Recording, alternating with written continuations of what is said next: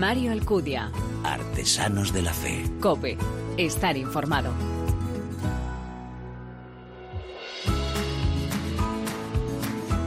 Hola, muy buenas. Bienvenido a esta decimoquinta entrega de Artesanos de la Fe en cope.es, un espacio en el que te ofrecemos cada 15 días esa mirada diferente a la vida desde la fe. Un espacio donde se da en la mano el testimonio, la lectura y la música, elementos esenciales en esa imagen de la iglesia joven a la que nos convoca el Papa, capaz de dar testimonio con el corazón, con la palabra y con las manos.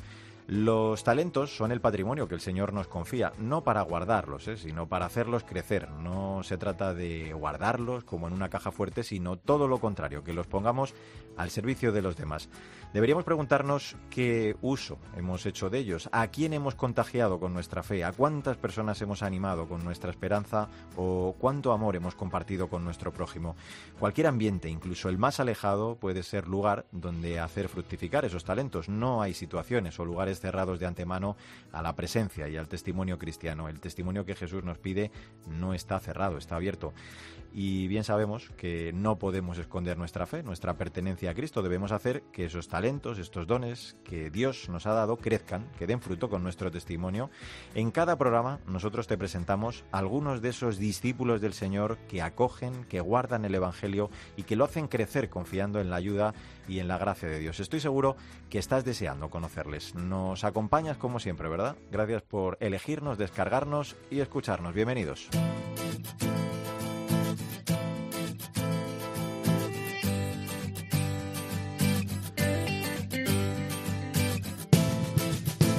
A lo largo de estos 15 programas de Artesanos de la Fe que llevamos ya, sabes lo comprometidos que estamos en reclamar la dignidad humana, bueno, de forma muy especial de las personas que padecen síndrome de Down. Te recuerdo los casos de Pablo Pineda, con quien hablamos en este espacio, o el de Pepita, esa pequeña de tres años que, como nos contaba su mamá, Fabiola Arroyo, hace las delicias de su familia, de sus dos hermanos y de sus padres.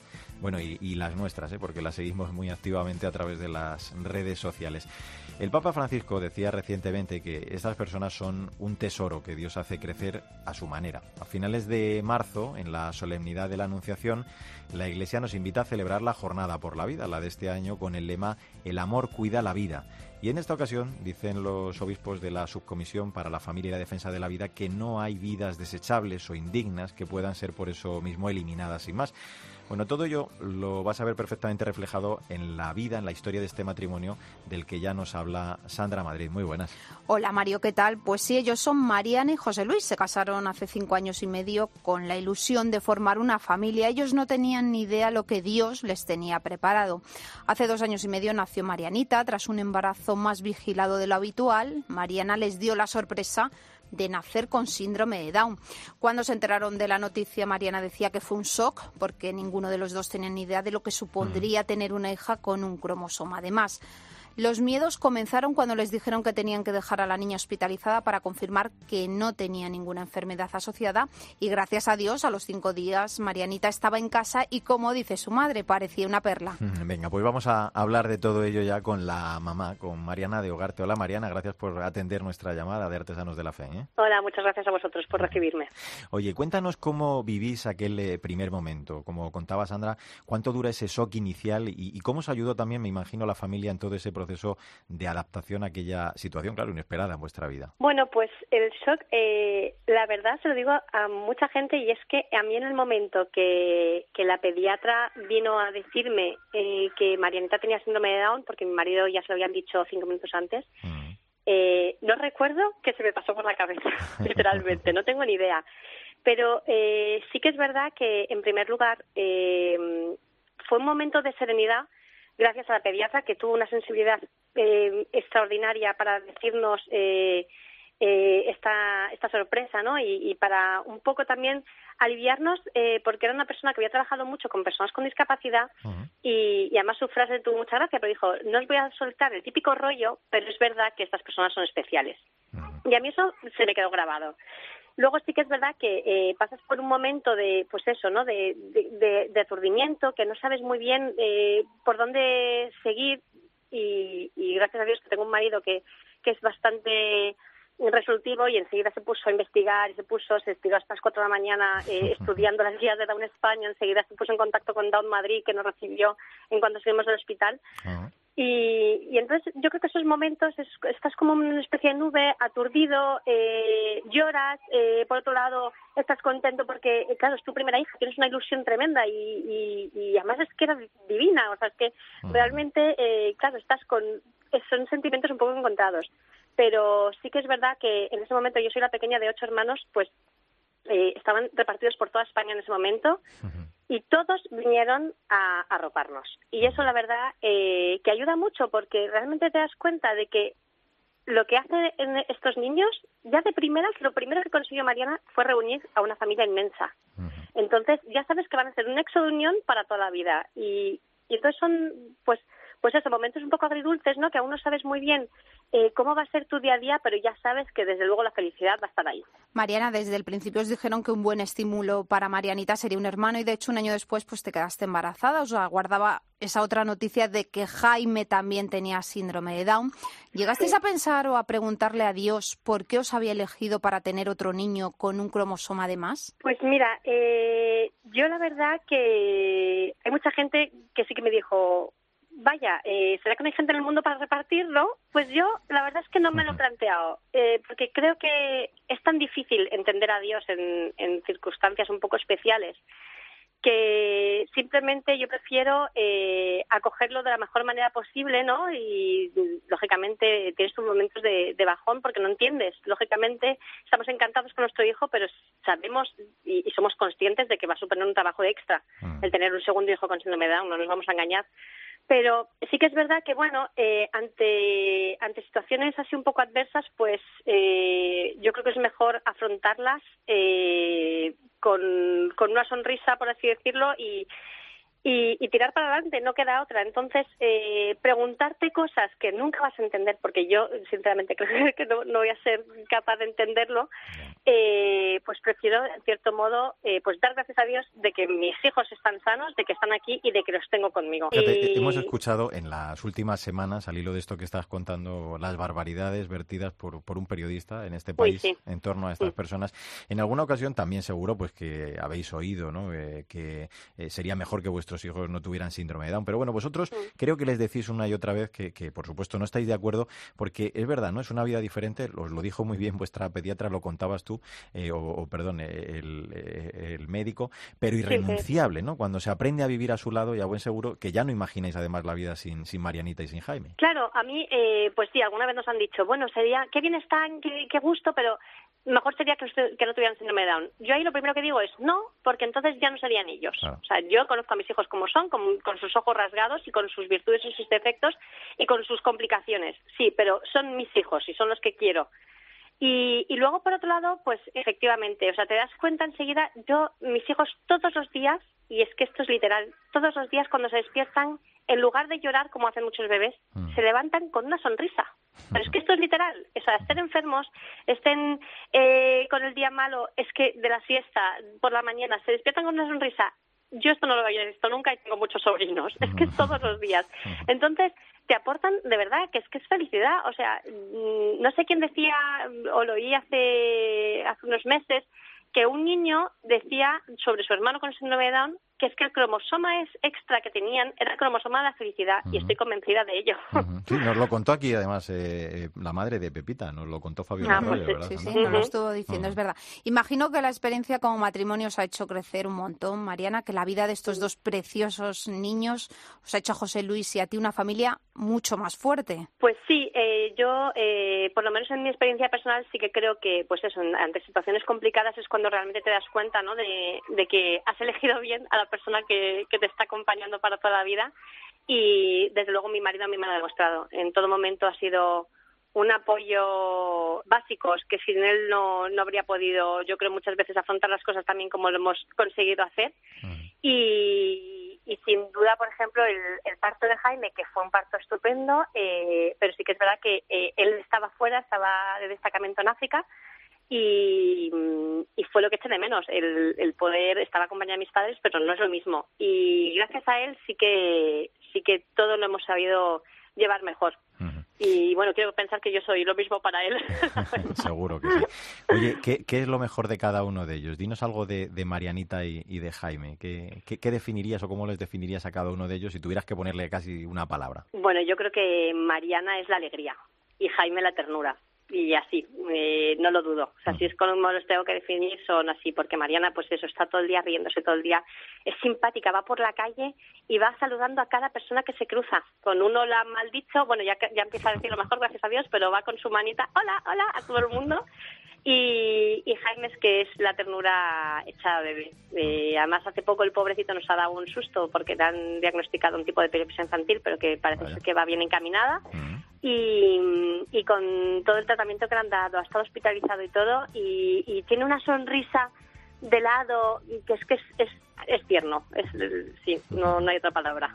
Pues es que son personas que vienen al mundo sin ningún tipo de, de maldad, son criaturas sí. limpias de corazón, transparentes, además de pensamiento, y, y, abiertas a dar y a recibir amor, ¿no? Son, son ángeles mm. enviados, como ha dicho alguna vez, en alguna ocasión, alguna persona del cielo, que traen consigo una misión para sus familias. Es el caso de Marianita y de Jaime y de sus padres, José Luis y Mariana, que nos ha acompañado en este Artesanos de la Fe. Mariana Dugarte, un abrazo muy grande, un beso enorme para esas dos criaturas tan preciosas, y gracias por vuestra labor y por compartir vuestro testimonio con nosotros. Muchísimas gracias a vosotros. Y a ti, Sandra Madrid, gracias por acercarnos siempre historias y testimonios tan bonitos, tan necesarios. Como siempre, fue un placer. Nadie puede ser descartado, ¿eh? porque todos somos vulnerables. El amor de una familia no depende de las capacidades del hijo, sino de la propia, más bien, capacidad de esas familias de aceptar y de dar. Y desde luego, si algo nos siguen demostrando todos ellos, es que a todos el tener a alguien con síndrome Down les hace mejores personas. Mario Alcudia. Artesanos de la Fe. Cope. Estar informado.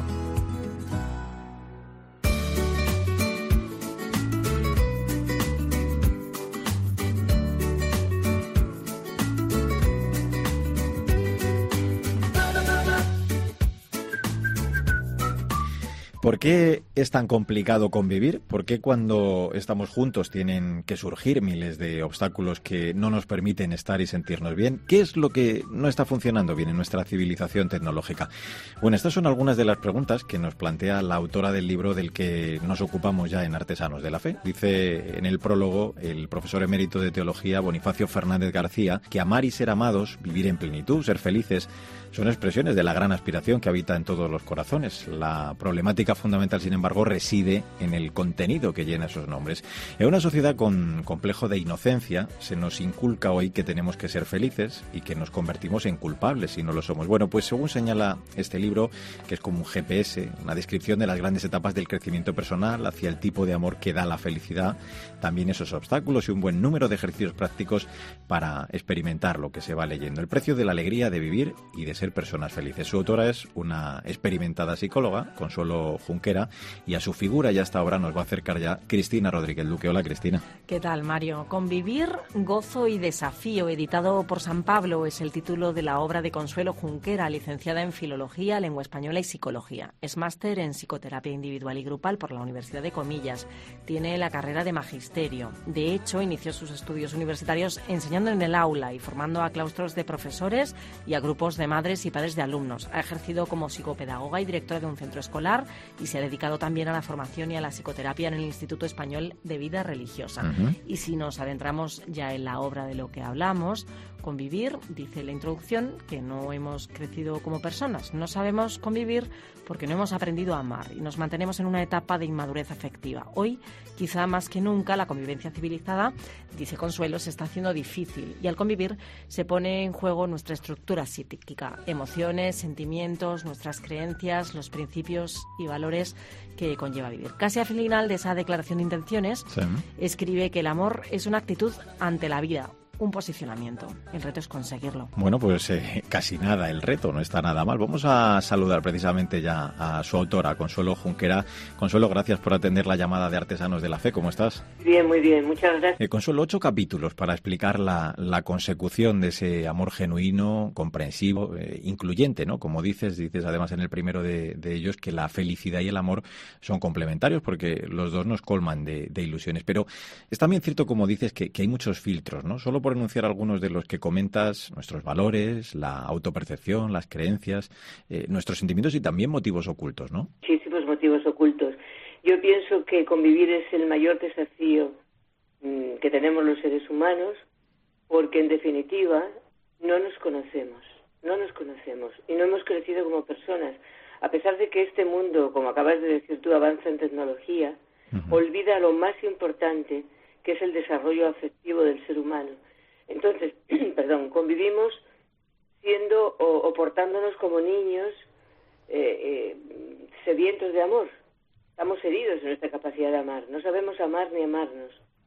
Y pienso que mm, no hemos crecido y que nuestra edad cronológica no coincide con la afectiva. O sea, nos relacionamos proyectando en los demás nuestros problemas sin nombrar, sin resolver, sin conocer. Me parece muy importante que es que, o sea, no sabemos muchas veces lo que nos pasa y eso es precisamente lo que nos pasa. No nos conocemos, sabemos quiénes somos.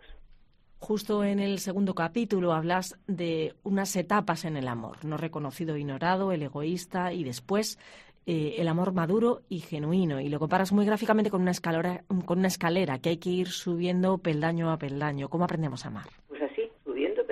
Peldaño. Cuando pasamos o estamos viviendo la primera etapa del amor, que es el amor egoísta, no reconocido, donde prevalece el egoísmo sobre la donación, o sea, somos narcisistas, personas a medio hacer, pues vivimos automáticamente con condicionamientos. O no nos damos cuenta de cómo somos. Y, y estas, este peldaño pues es muy difícil de subir porque es pararnos, es darnos cuenta, reflexionar, es interiorizar, es hacer una introspección que no estamos acostumbrados o no nos han enseñado a hacer. En la segunda etapa, ¿eh? cuando vivimos o subimos los peldaños de la primera etapa, no dejamos de ser egoístas porque eso es un problema que conlleva el ser humano, pero al menos nos damos cuenta de que somos, de que lo somos y reconocemos cómo estamos viviendo. Es un momento de purificación transformadora que es muy dolorosa porque a nadie nos gusta decirnos las cosas que no funcionan de nosotros. Pero ya en la tercera etapa del amor genuino, el amor verdadero, pues hay una madurez en el amor. Y entonces ahí prevalece la, la gratitud y la gratuidad sobre el egoísmo. Hay verdadera libertad y una autonomía emocional que no lo hay no la hay en las dos primeras etapas, en los dos primeros peldaños, vamos a decir. Luego del, del capítulo 3 al 6 eh, hablas de la segunda etapa, ¿no? De lo que decías hace un momento, la de, del amor en la convivencia, desde un camino en el que hay que combatir, pues, por ejemplo, el narcisismo, ¿no? Como ese gran obstáculo que hay que vencer. Eh, eh, esto produce una escisión, consuelo en la persona, con, con, algunas consecuencias, por ejemplo, el autoengaño, hablas de él, de, ese duro camino, ¿no? Cuando se pasa hacia la verdad. Ese proceso es lento, ¿no? Y, y doloroso, lo cuentas muy bien, ¿no? El aceptar esa auténtica historia de uno mismo. Sí, es un proceso muy lento y hay que tener muchísimo coraje y mucha valentía para meternos en él, pero es el único camino que nos puede llevar a amar en el amor y ser felices, porque no hay felicidad sin amor. Y yo, mm, por la experiencia que tengo, porque he escrito el libro desde mi experiencia propia, personal y desde la experiencia que me han dado otras personas en las sesiones de psicoterapia, me he dado cuenta de que todos los seres humanos somos narcisistas en diferentes grados, desde luego y lo seguiremos siendo hasta que logremos cierta madurez. Pero muchas veces el narcisismo lo disfrazamos con la impotencia o con la omnipotencia, perdón, disfrazamos la impotencia con la omnipotencia. Y tomamos como verdad absoluta lo que pensamos. Lo nuestro es lo mejor. ¿eh? Y, luego, claro, tenemos que tener razón, sea como sea. Y, y, luego mostramos una imagen que es mayor cuanto más narcisismo tenemos. Es por esto que hay una división entre la imagen y lo que en verdad somos. Y descubrir eso es un proceso largo. Desde luego posible y maravilloso, porque en el fondo te hace humilde, al tocar fondo te purificas, comprendes al otro, te haces humana. Y entonces puedes tener relaciones de verdadera humanidad. Justo hacia eso nos encaminabas y hablabas de que eh, en el libro y en el séptimo capítulo de que debería prevalecer en nuestra concepción del amor la donación, la gratuidad, sobre la reciprocidad y además eh, tender a un amor que es eh, casi el propio de Dios. Eh, yo, con esto que estamos explicando de los escalones, uno ve que, a veces la subida no es progresiva, que subes y bajas, ¿no? que, no tienes un momento que dices, ya lo veo todo claro, lo veo en teoría, pero la práctica es muy difícil. ¿Cómo tendemos a ese amor incondicional? Pues mira, es que somos seres humanos y entonces en nosotros está la fragilidad y la debilidad. Y aunque con la cabeza decidamos a veces vivir el amor y nos vamos conociendo y vamos consiguiendo metas y cotas en, este proceso, pues eh, no quiere decir que ya están definitivamente conseguidos. aparecen de pronto pues pues esa fragilidad en, una relación en una en, un momento dado en un pequeño instante puede suceder y volvemos a etapas anteriores pero la diferencia del amor genuino de haber llegado a la tercera etapa del amor está en que no nos mentimos no nos autoengañamos nos decimos la verdad es decir nos damos cuenta de que hemos caído y volvemos a empezar ¿eh? volvemos a reconsiderar que nuestra vida pues tiene que ser también una vida frágil como seres humanos que somos es muy bien, está, la pedagogía de Dios es maravillosa, porque el, el que no podamos ser perfectos en este mundo con la perfección que Dios tiene, nos hace seres humanos y nos hace seres humildes. Y desde la humanidad y desde la humildad es como podemos amar mejor. Está clarísimo. Oye, planteas ejercicios, eh, nos invitas a, mirar hacia adentro, a estudiar nuestro comportamiento. Eh, todo eso lo hace Consuelo, Cristina, así que podemos decir que, que, nos pone la autora hasta casi un entrenamiento. Sí, y aunque a veces es un poco difícil eso de repensarse, eh, puede ayudarnos a tomar conciencia de dónde estamos, a corregir percepciones que no por asumidas, que uno cree que la tiene muy mm. claro, pues esto de entrar en juego con el otro se da cuenta de que, pues, que ha sido uno egoísta. Pues los ejercicios, para mi punto de vista, son esenciales en cualquier lectura que podamos hacer profunda y que dirija nuestra vida, ¿no? Y que nos ayude a, a redecidir otra manera de vivir. Pero además los ejercicios no solamente son buenos para esto, o sea, para conocernos, para para, no sé, ir teniendo una energía dentro que frente a los hechos de nuestra vida que sea pilar, porque, porque el conocimiento nos da fuerza. Pues además de eso, creo que la reflexión ayuda o es una herramienta mm, que puede posibilitar el diálogo. Cuando dos personas leen el libro, y comentan las, eh, o sea, piensan las preguntas, las pueden dialogar, las pueden comentar, se pueden enriquecer y bueno, no te digo nada en, personas que conviven bajo el mismo techo, una pareja, una familia, relaciones de amistad también puede ser, una comunidad. Que para sobrevivir no les queda otra que sentarse a hablar, desde luego. Entonces, eso enriquece muchísimo. Y yo cuando hago las preguntas no solamente pienso en la persona que está leyendo el libro, sino en cómo puede luego establecer un coloquio con alguna persona de su confianza y llegar a profundizar más mutuamente se pueden enriquecer. Claro, pues eh, convivir eh, es un gozo y es un desafío, es eh, el título del último apartado del libro. Yo, yo, no voy a hacer spoiler, como suele decirse, pero sí que lo que queremos es recordar el, el, título del libro, Cristina. Convivir, gozo y desafío, editado por San Pablo, de Consuelo Junquera Guardado. Todo ello conlleva, como dices, esfuerzo, lucha, tenacidad. Vale la pena trabajarlo con seriedad y fortaleza porque la recompensa, como dice la autora, es muy gratificante. Consuelo Junquera, gracias por acompañarnos en este Artesanos de la Fe y de verdad, enhorabuena por el libro que es muy necesario. Un abrazo muy fuerte. ¿eh? Muchísimas gracias a los dos, ha sido un placer. Y a ti, Cristina Rodríguez Luque, hasta la próxima. Hasta muy pronto.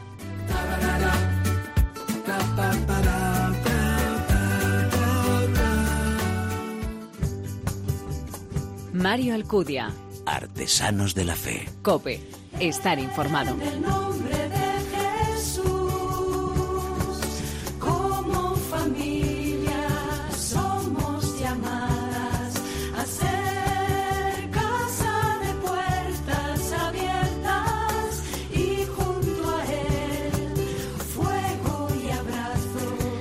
Esto que suena es Fuego y Abrazo, el tema que da título al nuevo disco, el octavo ya de Ain Karem. Este grupo es un proyecto de evangelización de las hermanas carmelitas de la Caridad Vedruna, que nació en el año 2000 con el objetivo de anunciar la buena noticia de Jesús a los más jóvenes. Nos vamos a acercar ya a su historia con Isa López para mí. Hola Isa. ¿Qué tal Mario? Sí, el punto de partida fue una experiencia, la alegría de cantar a Dios, la maravilla de poder anunciar a través de sus voces y guitarras aquello que habitaba en lo más profundo de estas mujeres las posibilidades inmensas que tiene la música para poder expresar lo que a veces con las palabras no se puede o no se sabe. En todos sus temas cantan la palabra. El grupo lo integran 12 personas, tres de ellas son religiosas vedrunas, algunos los, las denominan el núcleo fuerte, son Puy Araujo y Maíba Virginia Félix. Pero además hay que citar a otras personas como Arancha, Miriam Tejedor, Miriam Sánchez, Eva López y un largo etcétera. Bueno, pues eh, además hay Garem es el nombre, Isa, del pueblo en el que la tradición sitúa el encuentro entre María e Isabel. Sí, allí tuvo lugar la visitación después de que ambas mujeres hubieran sido visitadas por Dios e invitadas a participar en su proyecto de salvación. Cuando María se encuentra con Isabel, las dos se saben embarazadas, llenas de vida y en un abrazo comparten su alegría, dan gracias a Dios juntas y gozosas entonan cantos. Es este el momento en el que María proclama su Magnificat. Así también desde Aim Garem se hacen esa misma pregunta. ¿Cómo no alzar su voz y entonar cantos de alabanza a este Dios que se hace carne, que nos habita y salva?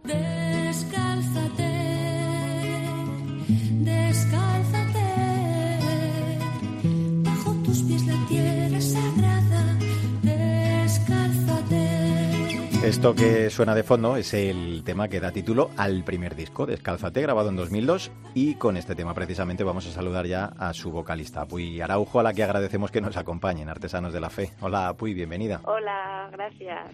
Oye, el primer disco surge, creo, de una propuesta que quería ser la banda sonora de un programa de, pastoral juvenil Bedruna, ¿no? que se llamaba Monteorep, y porque la delegación, creo, de pastoral juvenil Bedruna en Europa quería ayudar a los chavales, ¿no? a través de, de estas canciones vuestras inspiradas en la palabra y luego también nacidas de, la experiencia de esa pastoral de, vuestra congregación, ¿no? Eso es, sí, sí. Un proyecto llamado Monte Ore, que todavía sigue en marcha y eh, que nos invitaron como a poner la banda sonora y nosotras dijimos, ay, sí, qué bien, pues vamos a cantar canciones de otros autores o grupos y dijeron, no, no, ¿por qué no las inventáis vosotras mismas? Entonces, una propuesta preciosa que nos hizo una hermana ya fallecida, Marisa Moresco, y, a partir de entonces dijimos, pues venga, y, y, ahí queríamos aglutinar esa experiencia de la palabra de Dios con música, ¿no? Y ya ahí empezó, así, así empezó en Karen.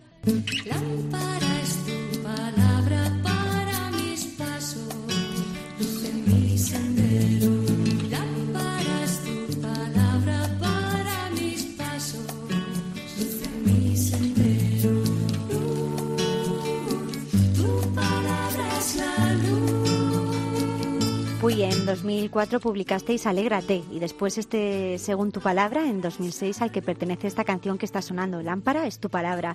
La mayor parte de vuestros temas están inspirados en textos bíblicos utilizando un lenguaje cercano y a la vez con fundamento teológico y exegético. Pero el objetivo decías que más que realizar conciertos era preparar y animar espacios de oración a través de la música. Sí, sí, eso es. Nosotras lo, lo habéis dicho muy bien. Es la palabra el fundamento creemos que la música es el canal precioso, mágico que se cuela dentro y, puede acercar la palabra hacia los más jóvenes. Y lo que hacemos es animar espacios de oración, no son conciertos, siempre son espacios de oración en los que la comunidad toda creyente y nosotras, pues, pues en ese diálogo a través de la música, del silencio, de la palabra, pues nos ayudamos a, orar, a encontrarnos con Él. Mm, lo decía muy bien eh, Isa al principio, pues cantáis la palabra siempre viva, pero dinos, ¿cómo, quién sobre todo compone los temas? Eh, sobre quién sopla, si me permite más el giro, el espíritu en esta labor que, que luego como instrumentos del Señor ponéis en, común entre todas. Sí, bueno, es verdad que todas estamos como invitadas ¿no? a, componer y cada vez somos más las que nos animamos a ello. Es verdad que ahora dos o tres somos las que más componemos la letra y las músicas, pero, pero cada vez nos vamos animando más a, hacerlo y en cada CD hay siempre canciones nuevas que brotan de, de otras, ¿no? O sea que eso es como una cosita que ojalá se vaya como extendiendo.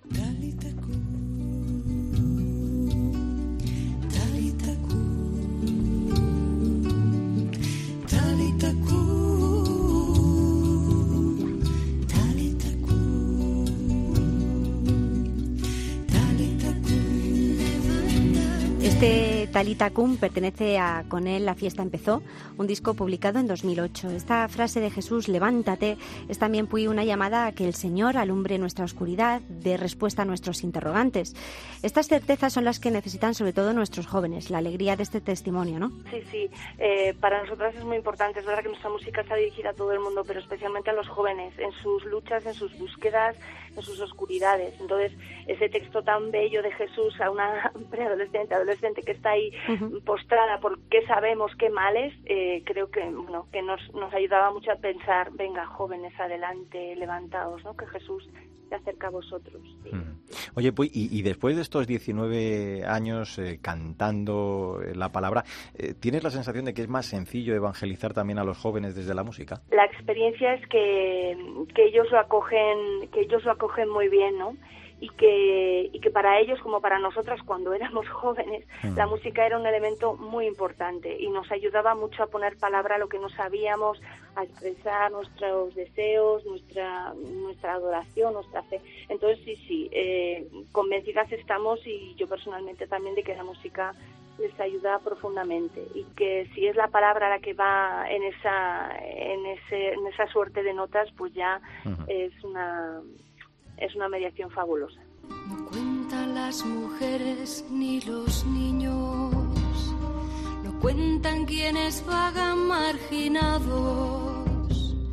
no cuenta quién es pobre o está enfermo, ni cuenta quién está crucificado, no cuentan quienes no tienen trabajo, tampoco quien sufre una adicción. Los Incontables pertenece al trabajo editado en 2010 a todos los pueblos. Decís, Puy, que la música también es una palabra que aterriza en la realidad de los empobrecidos, de los olvidados, de los descartados.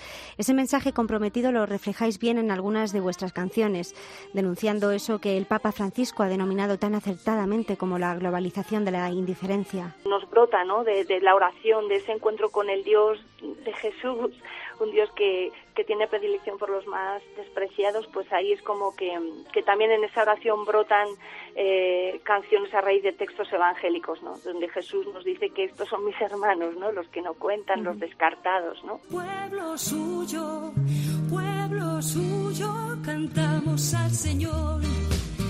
Pueblo suyo, somos pueblo suyo, pueblo suyo, cantamos al Señor. Aquí tengo a Mario bailando. Los dos Oye, pero es verdad, ¿eh? Los dos últimos discos, Fuego en las entrañas, al que pertenece este pueblo suyo, que suena, y el recién estrenado Fuego y Abrazo, llevan esa palabra, Puy, el fuego. Entendemos que habéis querido poner de manifiesto con ello que necesitamos que esa presencia del Señor en nuestra vida nos haga como a los discípulos de Maús, que nos arda el corazón. Sí, sí, sí. Nosotras también estamos sorprendidas de que el último CD se haya llamado Fuego y Abrazo, pero hemos visto que está como muy dentro. Es un elemento también muy carismático de nuestra de la mujer que comenzó la familia Bedruna, Joaquina de Bedruna. Para ella el fuego era ese ese espíritu de, de Jesús que nos habita dentro y que nos hace ir hacia afuera, anunciar, abrazar, eh, contagiar, ¿no? El pues este proyecto y entonces sí sí está muy presente y, y nos sorprendemos a nosotras mismas de esto de que nos haya pasado así pero hemos dicho uff el fuego da mucho más de sí de lo que creíamos ¿no? Fuego que arde, mil chispas de luz diciendo vive, contagia, abraza. Fuego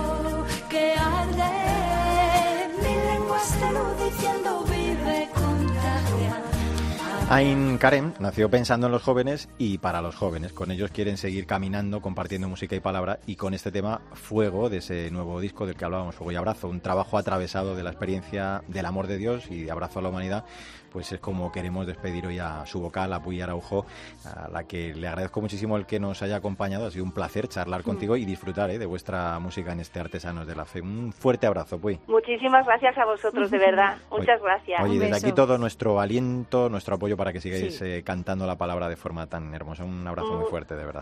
muchísimas gracias lo habéis hecho precioso Y a ti, De Sa verdad. López Paramio, hasta el próximo programa. Como siempre, un placer, Mario, aquí estaremos. Pues ya lo sabes, la música, un verdadero instrumento de que se convierte en testimonios de la profundidad de la palabra de Dios, que toca el corazón de las personas. Una vez más, hemos comprobado en esta nueva entrega de Artesanos de la Fe que ser cristiano tiene algo de vocación pública.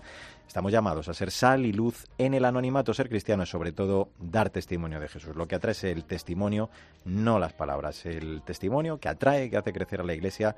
Y aquí, pues hemos podido escuchar una vez más algunos de esos ejemplos. Como siempre te digo, no olvides que el arte de la vida es el camino que debe conducirnos a Dios. Te esperamos en nuestro próximo programa.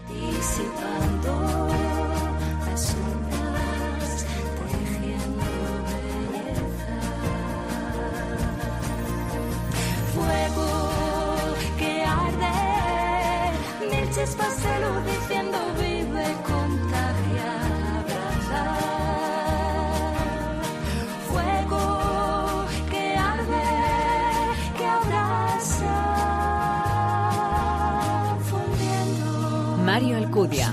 Artesanos de la Fe. Cope. Estar informado.